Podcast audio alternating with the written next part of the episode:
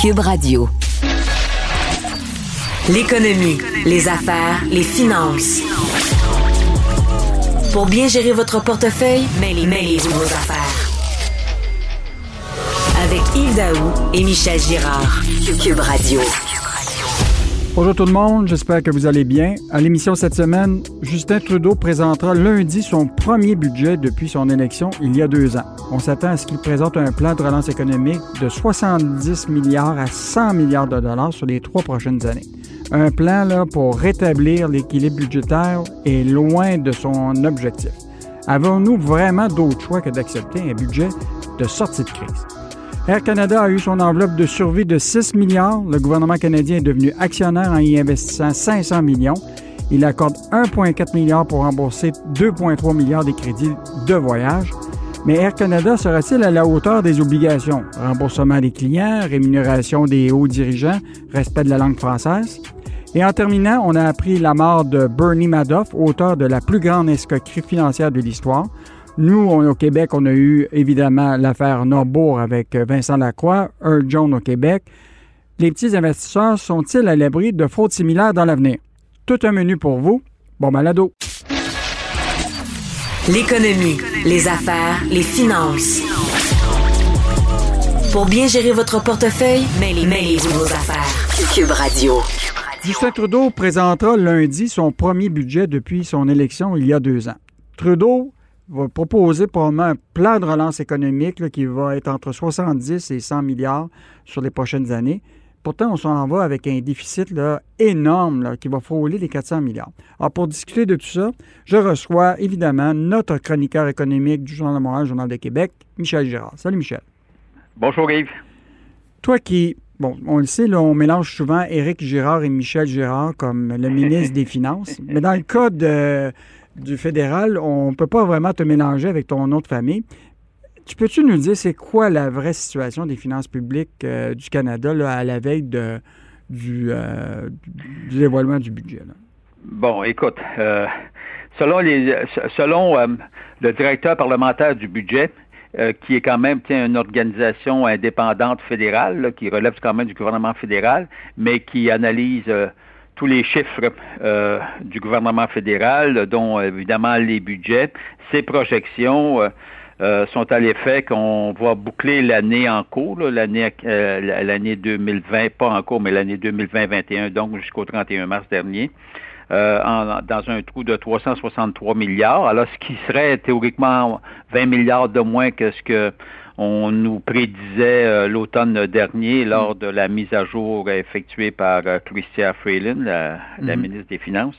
Or, euh, mais, mais, mais, il faut, en tout cas, j'ai hâte de voir si ça va être dans, ces eaux-là pour l'année en cours. Puis l'année prochaine, bon, évidemment, tout ce qu'on a comme chiffre à se mettre sous la main à l'heure actuelle, c'est les prévisions qui ont été effectuées l'automne dernier. Puis là, on prévoirait un autre déficit de 121 milliards euh, cette fois-là. Ce qui porterait la dette fédérale à peu près à, 1, à 1207 milliards quand même de mhm. beaucoup, beaucoup d'argent. On est chanceux que les taux d'intérêt soient extrêmement bas parce qu'effectivement, le fédéral se finance euh, à moins de 1% Donc, euh, ce qui veut dire, euh, le gouvernement Trudeau nous a, surendetté le Canada, mais écoute, la coïncidence fait en sorte que ça coûte moins cher d'intérêt aujourd'hui que ça coûtait il y a il y a cinq ans. Michel, mais je me rappelle au niveau, ton analyse au niveau du gouvernement du Québec, tu voyais très bien que les revenus autonomes, de, évidemment, de l'État du Québec augmentaient. Est-ce que c'est la même chose pour le gouvernement canadien?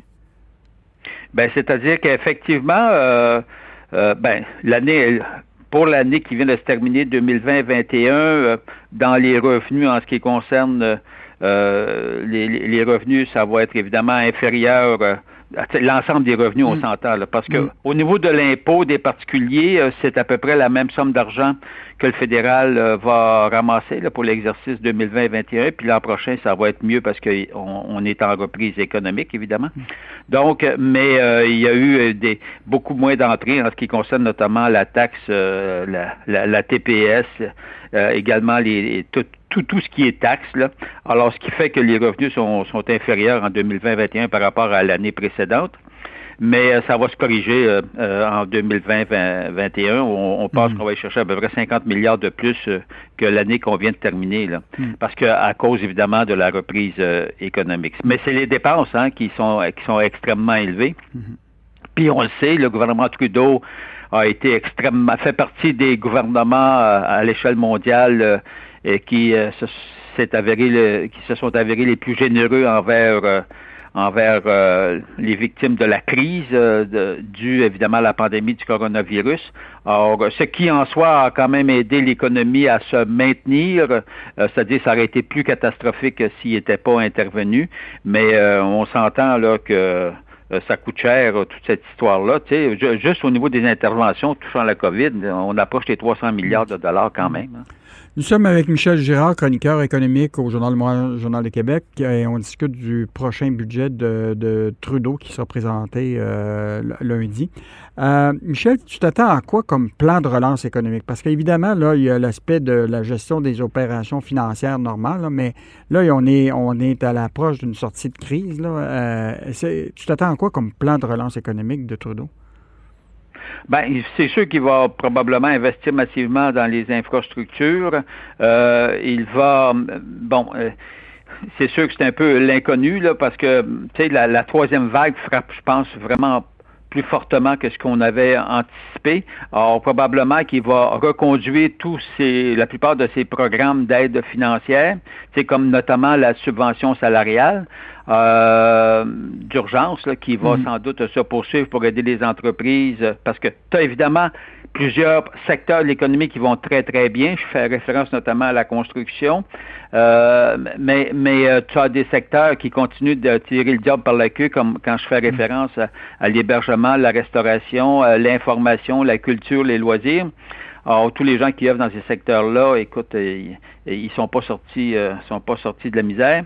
Or, mais donc, ça veut dire qu'il va reconduire beaucoup de, de, de, ces programmes. En plus de ça, il faut pas oublier et Yves, et ça très important, c'est qu'on est dans une année électorale ou presque. Mm-hmm. Donc, euh, évidemment, il n'y aura pas de hausse d'impôts. Hein? Mm, non. L'impôt de la pandémie, là, oublions ça, là, il ne va pas hausser les impôts. En tout cas, ça serait... Mais il risque d'avoir bien des cadeaux euh, d'investissement à toutes les, les provinces. Ben, effectivement, effectivement. Autant aussi, aussi, probablement, il va mettre en place des mécanismes d'urgence pour aider euh, beaucoup, parce que le secteur, les, les PME, dans plusieurs secteurs, évidemment, ont été durement frappés. Plusieurs sont au bord de la faillite. Euh, euh, alors, euh, donc, ça, il va y avoir de l'aide de ce côté-là. puis ensuite de ça, bon, peut-être, je ne sais pas s'il va oser augmenter sa contribution au niveau de la santé, hein, mm-hmm. qui est une demande pan-canadienne de, tous les premiers ministres des, des, provinces.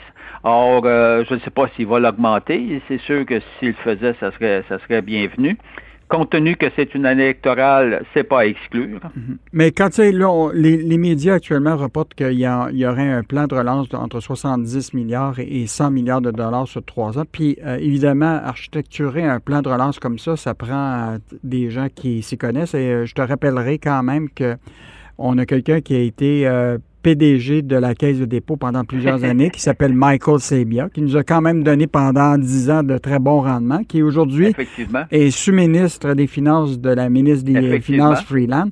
Euh, donc, euh, dans le fond, la main invisible de Michael Sabia est encore présente. Et justement, sur la main invisible de Michael Sabia, euh, c'est lui qui a été responsable du fameux plan de relance ou l'enveloppe de survie de 6 milliards à Air Canada. Donc, euh, le gouvernement canadien est devenu actionnaire en investissant 500 millions. Il a accordé 1,4 milliard pour rembourser 2,3 euh, milliards de crédits de, voyage. Il bloque à 1 million la rémunération des dirigeants, puis il force l'achat de 33 avions A220 qui sont produits à Montréal. Toi, là, tu penses-tu qu'Air Canada va être à la hauteur de ses obligations? Qui va les surveiller? Tu sais, on, qui va. Euh, je suis pas sûr que. mais là, tu touches un gros point. Évidemment, qui au gouvernement fédéral euh, ou au bureau, euh, évidemment, du sous-ministre de mm. Michael Sebia, des Finances, qui va surveiller l'application de, toutes les mesures qu'on impose euh, pour euh, obtenir le 6 milliards de soutien financier que le gouvernement fédéral accorde à Air Canada. Ça, c'est la grande question. J'espère qu'il va y avoir, euh, qu'on va surveiller l'application, parce que Air Canada, malheureusement, n'est pas reconnu comme une société facile à, suivre. Or, en tout dans le passé, sous Colin Rovinescu, Or, euh, bon, maintenant, là, on a un nouveau PDG, euh, Michael Rousseau. Il a l'air fondamentalement, en tout cas, écoute, c'est sûr qu'il est plus souple que Colin Rovinescu. Maintenant, j'ai hâte de voir comment on va, comment Air Canada va s'acquitter euh, de de toutes, de, toutes les conditions qu'on lui a imposées pour obtenir le 6 milliards d'aides. Euh, ben moi, Michel, je te fais déjà une prédiction. là. quand tu dis qu'il va il accorde 1,4 milliard pour rembourser 2,3 milliards de crédits de voyage, puis que les gens ont jusqu'au 12 juin pour faire leur euh, demande, là, Là, regarde bien ça. Le système ne marchait pas. J'ai pas eu accès à la ligne téléphonique. Euh, j'ai pas eu de bonne réponse. Tu vas voir, là, il va y avoir une avalanche de plaintes à l'Office des, transports pour dire euh, il aurait dû me rembourser, euh, etc. Donc, on va en avoir pour six mois de plaintes des consommateurs avant que, tout ça soit réglé. Et on va évidemment surveiller la rémunération des hauts dirigeants de, Air Canada. Théoriquement, un million. mais sauf que comme Sylvain Larocque l'a écrit dans le Journal de Montréal, le Journal de Québec, et ça, ça ne comprend pas la contribution à leur régime de retraite. Donc, euh, le PDG actuel, euh, M. Rousseau, lui, il a 550, un demi-million de, de, de, qu'on va y verser à son régime de retraite. Donc, ça va dépasser le, le, oui, million. Mais c'est pas, pas facile pour ces gens-là. Ah, je comprends, je comprends. Mais j'ai bien hâte de la première entrevue euh, pendant une heure en français avec Michael Rousseau, qui nous ont promis ça il y a plusieurs euh, semaines et on verra si ça arrive. Michel, je vais terminer. Ah, ben là, ils nous ont dit qu'il y avait un, français fonctionnel. on, verra ce que ça donne. Michel, euh, on est toujours avec Michel Girard, chroniqueur au Journal de Montréal, Journal de Québec. Je vais conclure sur, euh, évidemment, un autre cas de potentiellement conflit d'intérêts. Donc, c'est le, Vincent Marissal du Québec solidaire qui a sorti des documents de la compagnie Good Food qui dit que Guy Leblanc, qui est actuellement PDG d'Investissement Québec, détenait 60 000 actions et une option d'achat de 25 000 actions supplémentaires de la compagnie Marché Good Food, qui est évidemment cotée en, bourse, et pour laquelle Investissement Québec a contribué à de l'aide euh, financière. Euh, donc, on se retrouve en cas, tu sais, on dit tout le temps euh, jamais 203. Dans le cas de, ici, c'est plutôt jamais 1 102 parce que, évidemment, on sait que le ministre responsable de, d'Investissement Québec, euh, le ministre Fitzgibbon fait, a déjà des enquêtes sur lui pour des potentiels conflits d'intérêts. Là, il y a celui qui est son bras droit, Guy Leblanc, qui se retrouve dans... Moi, je me pose la question, il faut, il faut, faut arrêter de prendre le peuple pour des valises. Parce que la réalité, là, c'est que ces gens-là ont toutes sortes de liens dans le passé. Et c'est, ben le mur de Chine, il est pas, euh, il y a probablement des, des trous comme le fromage suisse. Là. Ben effectivement. Alors c'est le gros problème euh, en ce qui concerne tout le monde, euh, c'est ces gens d'affaires qui veulent venir travailler soit au gouvernement ou dans des sociétés d'État ou évidemment se lancer en politique.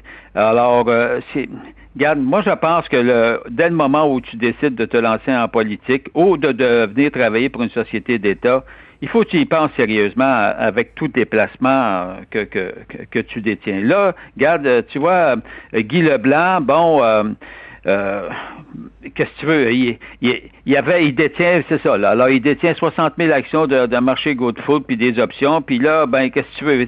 En raison du poste qu'il occupe, l'institution qu'il gère, c'est une institution qui prête aux sociétés, qui pas qui subventionnent, mais qui font des investissements dans des sociétés. Alors, Marché Good Food, comme toute autre entreprise, a fait une demande, a obtenu euh, de, de l'aide financière. Fait que là, c'est sûr que il a beau nous dire que toutes ces actions, son portefeuille, sont, sont placées dans une fiducie euh, sans droit de regard, mais regarde ce que ça fait, là. C'est ça, ça sort au grand jour parce que, tu sais, quand tu te lances en politique, là, en partant, là, t'en as 50% qui t'aiment pas la fraise parce que c'est. Non, non, mais tu mm. comprends-tu? Il y, a, comme. Donc, t'es es plein d'ennemis. Donc, ça veut dire que si tu détiens un portefeuille puis tu détiens beaucoup d'actions dans des entreprises, puis en plus que ton rôle, c'est d'être le grand patron de l'entreprise qui fait des investissements, mettons que tu t'aides pas ta cause, puis que tu, tu risques de, si tu gardes ton portefeuille, évidemment, tu risques de toujours d'avoir d'apparaître, de, faire apparaître des, des, des, des, situations de d'apparence de conflit d'intérêts, même si tu l'es pas, tu sais. Hmm. Alors, tu sais, on nous dit qu'il n'a pas participé à la décision. Ben oui, mais hmm. Qu'est-ce que tu veux? Lui, il sait bien qu'il détient des actions de marché Good Food. Là. Alors, il devait bien savoir que Investissement Québec, quand il allait investir dans le marché Good Food, que c'était pour un moment donné pour euh, avoir un effet slingshot puis te revenir en pleine face. Hmm. En tout cas, bref, c'est c'est une mauvaise nouvelle. Ben Michel, je pense que le, ce qui va être important, c'est le rôle d'un conseil d'administration. Bon, Investissement Québec a un conseil d'administration. Ces gens-là là, devraient, pour les grandes transactions, là, tu comprends-tu, toutes les voir, puis poser, puis les, les, les règles de, d'éthique et de gouvernance autour de ça. je pense que le conseil d'administration d'un organisme comme Investissement Québec là, devrait jouer le, le, rôle de chien de garde. Puis présentement, ce conseil d'administration-là a l'air comme faire des affaires de gouvernance de tous les jours, là, la papeterie puis ces affaires-là, mais les grandes décisions financières qui mettent à risque, évidemment, parce que c'est de l'argent public, là, euh, l'argent public, euh, ben, il faudrait quand même euh, peut-être augmenter son pouvoir. En tout cas, moi, je, pense que ça va être de ce côté-là que, que le gouvernement Legault devrait regarder. C'est améliorer. Ben, regarde bien, Yves, je vais te dire, moi, la, meilleure solution. La meilleure solution, c'est celle qui avait été euh, effectué par McNaughton, l'ancien secrétaire au Trésor. Quand il est arrivé secrétaire au Trésor euh, dans le gouvernement Trump, mm-hmm. Alors lui, là, lui, c'était un gros investisseur. Écoute, je pense qu'il valait à peu près 700 millions, à peu près US. Là. Alors, c'est tout ce qu'il a fait? Il s'est départi de, tous, de, de, toutes ses actions, etc. Bon, il a fait le ménage de son portefeuille. Il a accepté une job, comprends-tu, mm. au gouvernement, secrétaire au Trésor. Alors, bang, il s'est départi de tout. Fait que là, euh, alors, qu'est-ce qui est arrivé pendant les quatre ans que Trump est au pouvoir? Tu n'as jamais eu un maudit conflit d'intérêt avec ce gars-là. Hmm. C'était le secrétaire au Trésor. Bon, ben, on va appeler euh, le premier ministre Legault, puis on va lui suggérer ce que Michel Girard euh, a comme solution. Ben, tu sais, c'est ce que François Legault a fait aussi. Hein? Il s'est départi de toutes ses actions quand il s'est lancé en politique. exactement. Ah ben voilà. Bon, ben merci Michel. Donc, c'était Michel Girard, chroniqueur au Journal de Montréal, au Journal de Québec. au plaisir de te revoir à notre émission. Merci.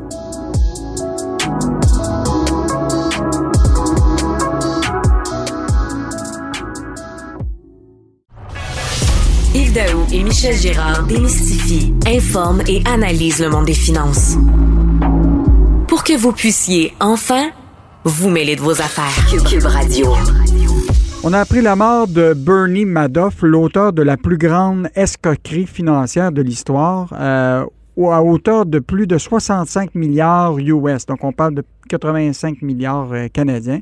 Il est mort à 82 ans dans le pénitencier de Caroline du Nord où il purgeait une peine de 150 ans de prison. Au Québec, Bernard Madoff avait fait au moins une dizaine de victimes. Certains sont, décédés, des, fonds d'investissement qui ont, disparu. Euh, on quand même eu nos euh, propres Bernie Madoff. On a eu quand même l'affaire Norbeau avec Vincent Lacroix. On a eu Earl Jones dans la communauté anglophone. On a eu tout récemment euh, Carole Morinville aussi qui avait fraudé des, euh, petits investisseurs. Alors, pour discuter des crimes économiques et financiers, j'ai le plaisir de recevoir Stéphane Rousseau, qui est professeur titulaire à la faculté de droit de l'Université de Montréal. Bonjour, M. Rousseau. Bonjour. Je vous pose une question euh, directe. Sommes-nous vraiment à l'abri de fraude similaire dans, dans, l'avenir? Maintenant qu'on a des organismes comme l'AMF, on a quand même des... Euh, même en Ontario, on a la, Security euh, Commission qui surveille les entreprises publiques. Est-ce qu'on est vraiment à l'abri? Il ne faut jamais baisser la garde parce qu'on a beau avoir un cadre réglementaire étoffé, des agences de réglementation que vous évoquez euh, qui surveillent les marchés, il n'en demeure pas moins que les fraudeurs sont habiles, les fraudeurs euh, sont euh, cupides et cherchent par toutes sortes de moyens à, atteindre les individus, puis procéder à des escroqueries. Mhm. Mais le, quand je regarde, par exemple, ce qui se passe, mettons, aux États-Unis, actuellement, il y a eu un effort énorme pour donner de l'argent à des dénonciateurs.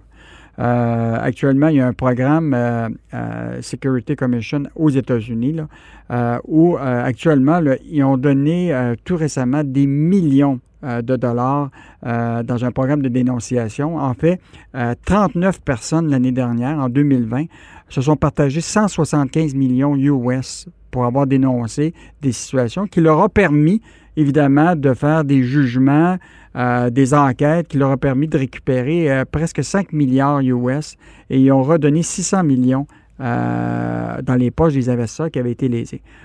Au Canada puis au Québec, on ne semble pas très tourné vers de donner de l'argent des dénonciateurs. Est-ce que vous pensez que ça serait une solution?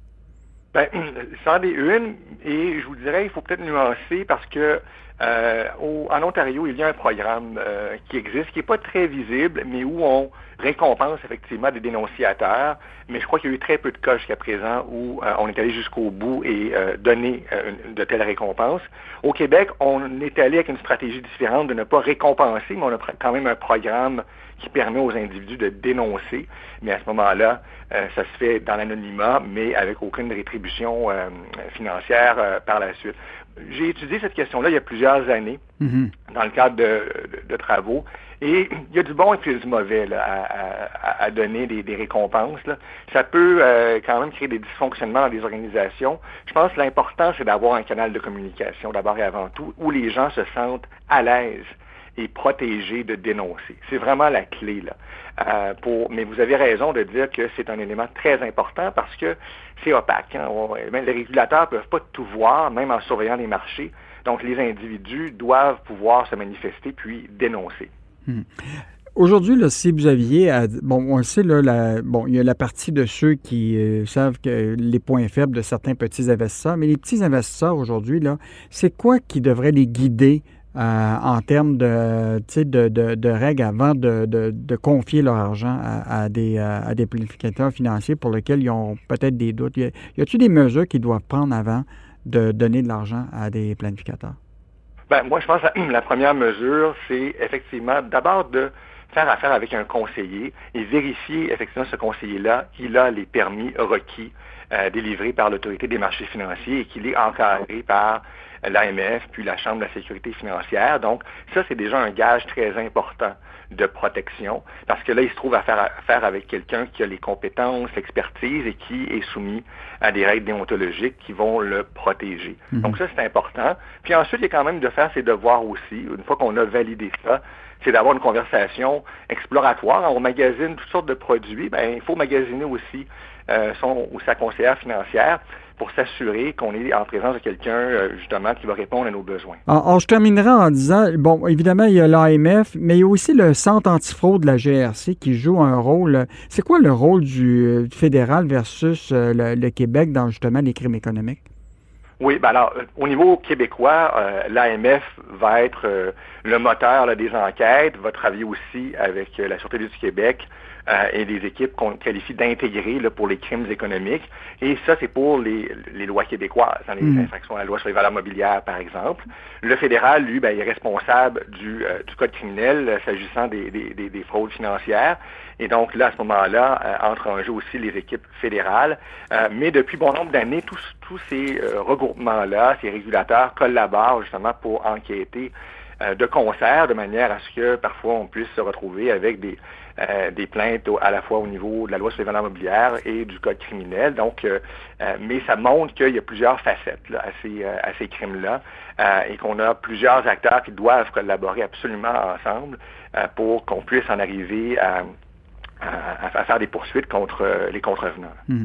On sait, bon, Earl Jones, puis autant Vincent Lacroix, c'était des, des, des, fraudeurs un peu traditionnel. Euh, vous vous rappelez, Earl Jones allait dans les salons funéraires pour aller chercher de l'argent lors des successions. Mais aujourd'hui, les bandits qu'on appelait à cravate euh, ont été plutôt, comme vous dites, remplacés par des bandits à tablette.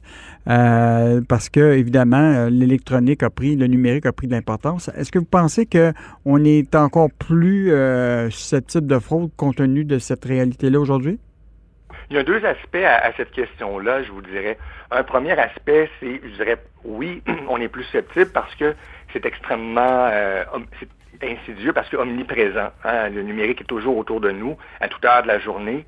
Euh, et notre garde peut se baisser justement face à, différentes euh, euh, sollicitations qu'on peut avoir et des sollicitations qui se font par le biais de réseaux sociaux où là, on peut à nouveau peut-être un peu perdre notre jugement parce que c'est des amis, des amis d'amis sur différentes plateformes et donc une vulnérabilité qui est là.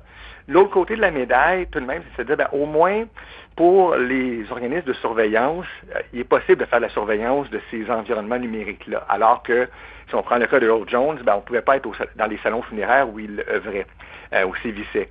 Euh, donc, il y a peut-être au moins ce volet-là qu'on peut voir de positif, une, une, surveillance à la fois des marchés financiers, mais aussi de ces environnements numériques pourrait protéger les individus, mais en même temps, c'est vraiment la vigilance euh, de, tous et chacun qui, est d'abord et avant tout important. Hmm. Monsieur Rousseau, dans l'article euh, avec Julien McEvoy, vous dites euh, finalement la règle d'or est la même qu'avant. Quand c'est trop beau pour être vrai, c'est que c'est trop beau pour être vrai. Euh, et donc, euh, je pense que les euh, petits investisseurs doivent être extrêmement prudents quand on leur fait miroiter des rendements de 125% Donc, merci beaucoup de votre évaluation sur, évidemment, c'était pas cet anniversaire, mais la mort de Bernie Madoff, qui a été vraiment le plus grand escroc de tous les temps et qui est mort en prison hier. Donc, c'était Stéphane Rousseau, qui est professeur de la faculté de droit de l'Université de Montréal. Merci beaucoup, M. Rousseau. Vous en prie, bonne journée.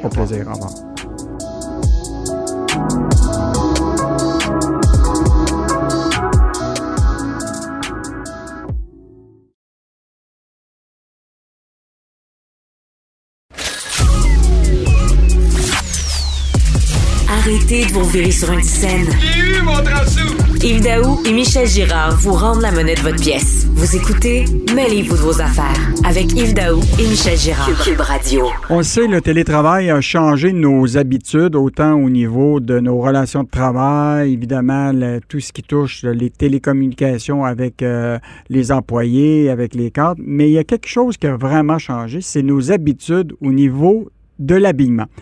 Pour discuter de tout ça, je reçois Pierre-Olivier Zappa, qui est animateur et journaliste à l'émission À vos affaires sur LCN, qu'on peut évidemment écouter du lundi au vendredi à 18h30. Salut Pierre-Olivier. Salut Yves. Écoute, je trouve que notre conversation est tout à fait appropriée aujourd'hui parce que hier, il y a un député fédéral qui, en pleine période de questions, s'est retrouvé nu devant son écran. Donc, dans le fond, lui, il avait le costume d'Adam. Alors que de plus en plus des gens, on s'entend pour dire que euh, pour faire du télétravail, ils sont plus en costume, ce qu'on appelle l'habit mou. Donc, euh, adieu costume, cravate, bonjour polo et t-shirt. Euh, donc, toi, est-ce que tu vois, comment je pourrais dire, est-ce que le sacro-saint complet masculin, là, et peut-être évidemment pour les femmes, c'est la même chose, est en voie de disparition? Ben, il est à tout le moins menacé.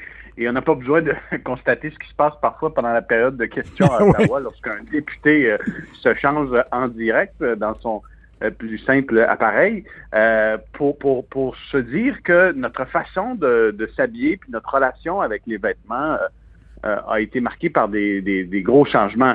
Il y a d'ailleurs des, des, statistiques qui le démontrent. Yves, la firme Global Data Retail nous dit que les ventes de tailleurs et autres complets ont fléchi de 74% pendant la pandémie.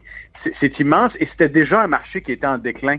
Hmm. Euh, si on regarde le marché de la cravate, euh, du veston, euh, on, gérait une décroissance d'à peu près 5-10% par année, et ça depuis à peu près une décennie. Donc c'est certain que à l'ère du, du, télétravail, de la pandémie, euh, c'est un secteur qui accuse un, coup dur. Il n'y a plus de balles de finissant.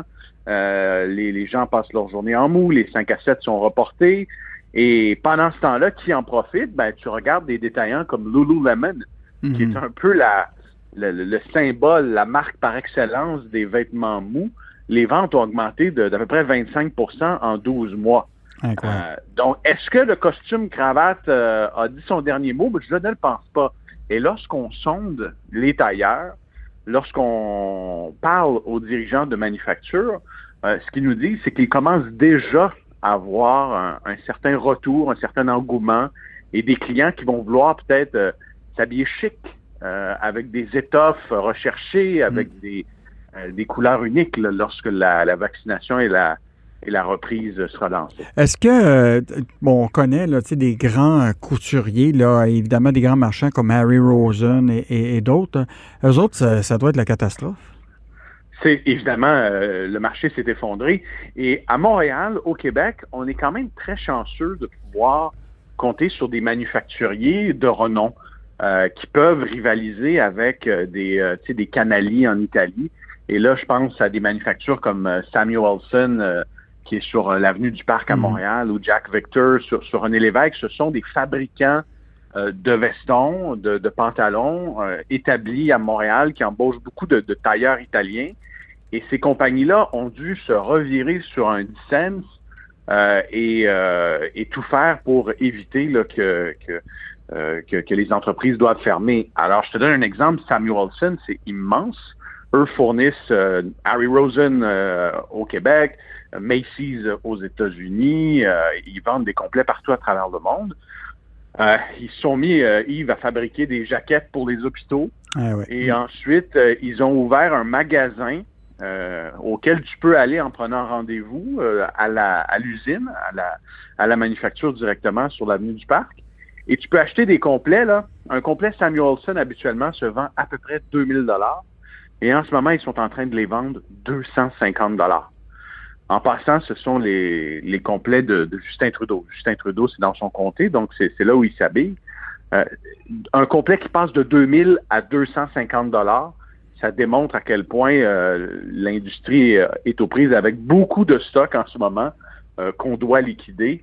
Et, ça, ça met des entreprises carrément en, très grosse difficulté. Mais en même temps, ces entreprises-là vont parier sur une forte reprise lorsque les gens vont se remettre à aller dans des lunchs mhm. d'affaires, dans des événements de la chambre de commerce, etc. Et surtout, les gens auront peut-être un tour de taille post-pandémique à, gérer. Donc, euh, lorsque euh, ils vont aller fouiller dans leur garde-robe pour euh, remettre un pantalon propre ou une chemise, ils vont peut-être devoir faire un, petit détour au magasin pour aller rafraîchir leur, leur garde-robe. Pierre-Olivier, est-ce que Justin Trudeau, lors de la présentation du budget, aurait un costume à 300 dollars ou à 3000 dollars? Je ne sais pas si Justin Trudeau les achète en rabais, mais je l'encourage à le faire parce qu'avec tous les milliards de dollars qu'il dépense en ce moment, il faut serrer la ceinture hein, dans certains postes budgétaires. Mais, euh, mais, mais je veux dire, euh, je, suis allé récemment chez Samuelson pour constater un peu, parce que je fais probablement partie des, seuls euh, travailleurs en ce moment, de la seule catégorie de travailleurs ben qui achètent encore des, complets et des, cravates. Mm-hmm. Et lorsque je suis arrivé à la manufacture, je, regardais autour de moi là, et c'était des vestons, des, pantalons qui provenaient de New York, euh, qui provenaient de grands magasins et qui n'ont jamais été vendus évidemment depuis plusieurs mois. Et là, tu regardes le prix, 2500 dollars, et tu dis la, la compagnie est forcée de les brader euh, à 250 dollars, dans certains cas 100 dollars, probablement beaucoup moins que leur prix coûtant parce que seulement le prix de l'étoffe euh, est, très cher. Alors, euh, peut-être que Justin Trudeau va pouvoir euh, regarnir sa garde-robe euh, à peu de frais en visitant Samuelson sur sur l'avenue du parc. mais mais j'ai hâte de voir comment ce marché-là va, va tenter de, de, se réinventer aussi après la pandémie. Hmm. Euh, et, euh, et, voir comment les gens Actuellement, on, c'est quoi? C'est à peu près euh, actuellement des gens qui sont pas en télétravail, mettons dans les centres-villes d'affaires, c'est, c'est moins de 10-20% qui sont retournés au, dans les bureaux actuellement? Regardons les taux d'occupation. À Montréal, on parle d'à peu près entre 5 et 6, 7% gros maximum. Mhm. cette semaine, dans le cadre d'un reportage, je suis allé au 800 de la Bouchetière Ouest, Yves, euh, et euh, c'était une scène encore euh, apocalyptique. Mhm. je suis allé faire une entrevue avec le PDG d'IBM. et il n'y avait pas un chat sur place. Et là, tu rencontres le PDG d'IBM, tu te dis probablement qu'il a remis son costume cravate. La réponse est non. Il avait un t-shirt, une chemise décontracte et un jean. Est-ce que ça, ça va avoir un impact sur euh, l'industrie du textile? Parce que tu sais que, bon, on a quand même, ben, bon, chez Banel, une, il y avait eu une reprise un peu de du, du, textile ici au, au, Québec. Euh, mais comme tu dis, peut-être qu'une une partie des tissus va servir beaucoup avec d'autres types de vêtements, comme, euh, tu sais, le, le, le, le, qui s'en vient avec des, des vêtements plus... donc, peut-être qu'il y a une partie de l'industrie qui va devoir effectivement se, se, se réajuster, mais mettons que la tempête parfaite pour eux euh, est arrivée euh, avec la COVID, puis euh, je pense que ça va prendre quelques tu années. Regardes, tu regardes, Yves, le comportement d'achat du consommateur, les ventes de haut, donc de chemises, de mm-hmm. t-shirts, ont, vraiment augmenté de façon considérable. Mais comme tu es en Zoom ou en télétravail ou en Skype, les ventes de, de, bas, donc de pantalons, de jeans, de jupes, ont reculé. Donc là, il y aura certainement un rattrapage à faire euh, d'ici quelques mois lorsque les gens vont retourner au travail et devront rafraîchir leur garde-robe. Mais c'est sûr que ça a un impact sur euh, ces entreprises-là et sur des travailleurs souvent aussi qui sont euh, rémunérés avec de faibles salaires et qui sont mis à pied temporairement. Je, je, je, vais te revenir avec l'exemple de Samuelson. Avant la pandémie, le gros défi, c'était de recruter des tailleurs qui étaient suffisamment formés pour pouvoir confectionner des complets qui allaient être envoyés à l'international. Mhm. Parce que le, disons, le métier de tailleur est vieillissant et on n'en trouvait plus beaucoup sur le marché. Là, avec la, après la pandémie, ce sera un tout autre défi parce que ces tailleurs-là ont pris leur retraite, ils étaient âgés avec la pandémie, ils ont choisi de se retirer. Et Montréal, qui est quand même une plaque tournante avec ces deux entreprises-là en Amérique du Nord dans la confection de complets, euh, risque de la trouver plus difficile euh, en termes de, main-d'œuvre qualifiée. Hmm. Pierre-Olivier, on va continuer à t'écouter à ton émission qui s'appelle À vos affaires sur LCN du lundi euh, au vendredi à 18h30 et on espère toujours te, te voir à la fois en chemise mais aussi en costume trois pièces. Au plaisir de te revoir encore à notre balado. Mais, pas comme le député libéral. non. Merci Pierre-Olivier.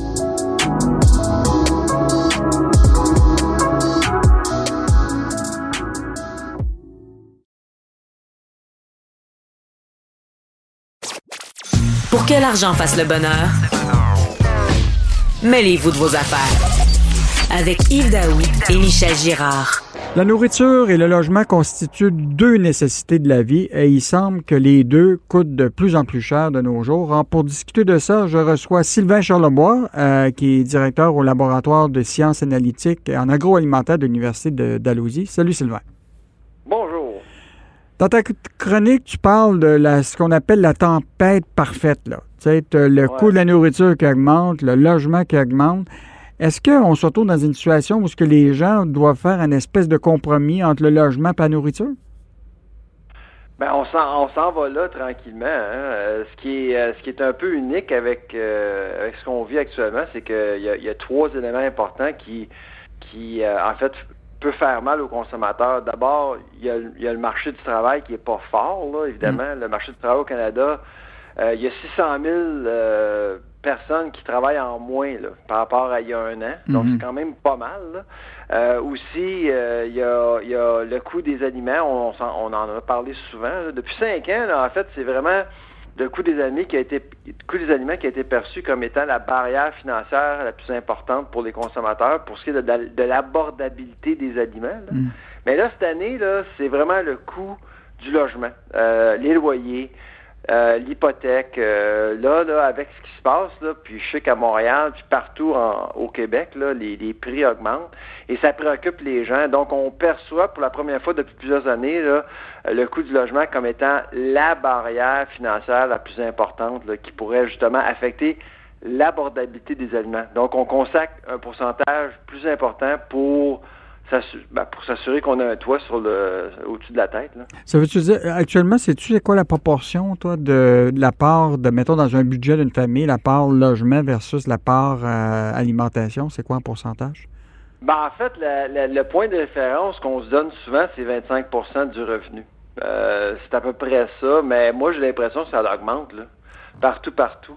Ça, c'est historiquement, c'est 25% Pour ce qui est de la, nourriture, on parle de 13-14% là, et les deux, ces deux éléments-là augmentent en pourcentage. Donc, les gens vont devoir et puis là, ce qui ce qui, ce qui aide pas, Yves, c'est les salaires. Les salaires n'augmentent pas tant que ça. Là. Donc, euh, on voit vraiment. Là, on parle d'un 4-5% pour, pour ce qui est des aliments, un 4-5% pour ce qui est du logement.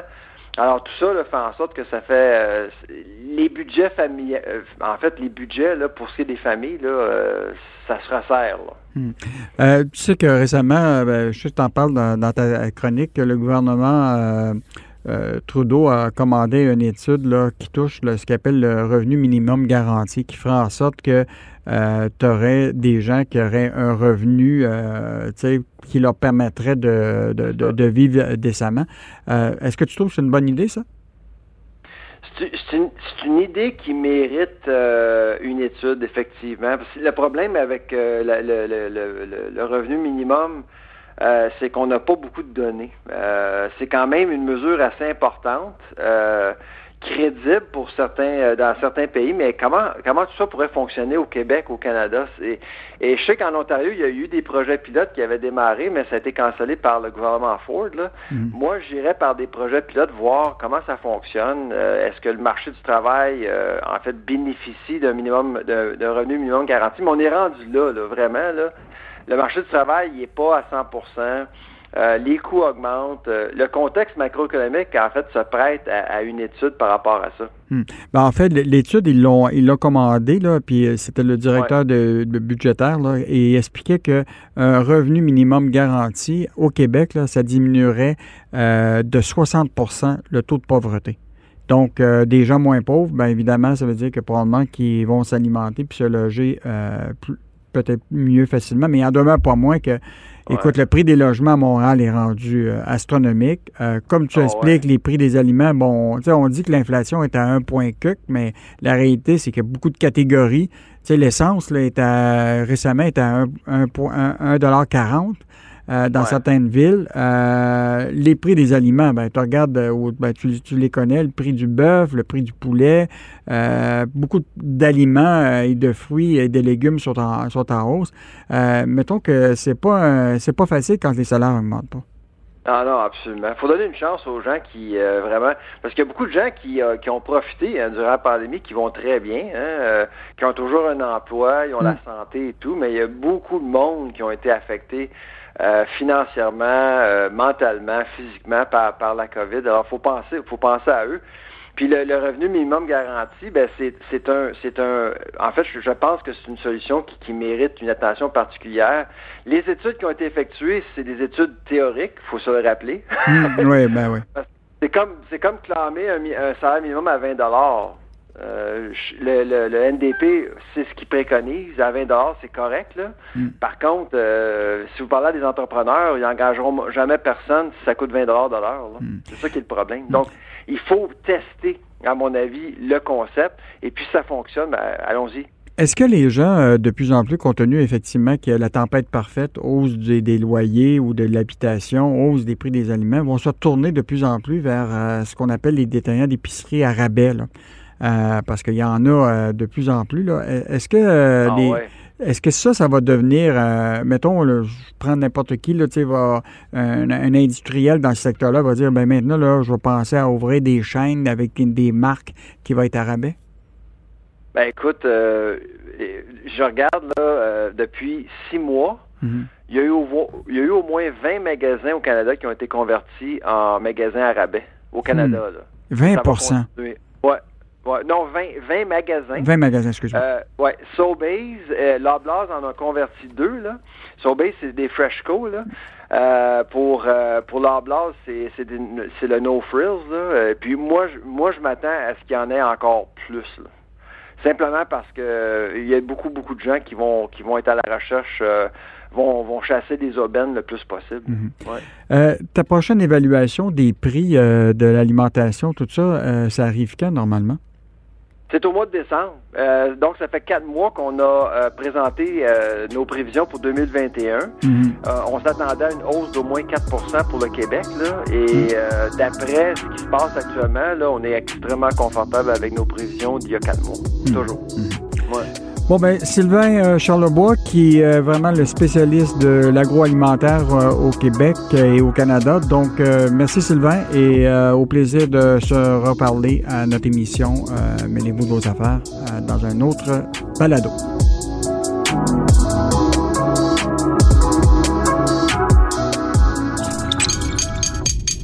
Cube Radio.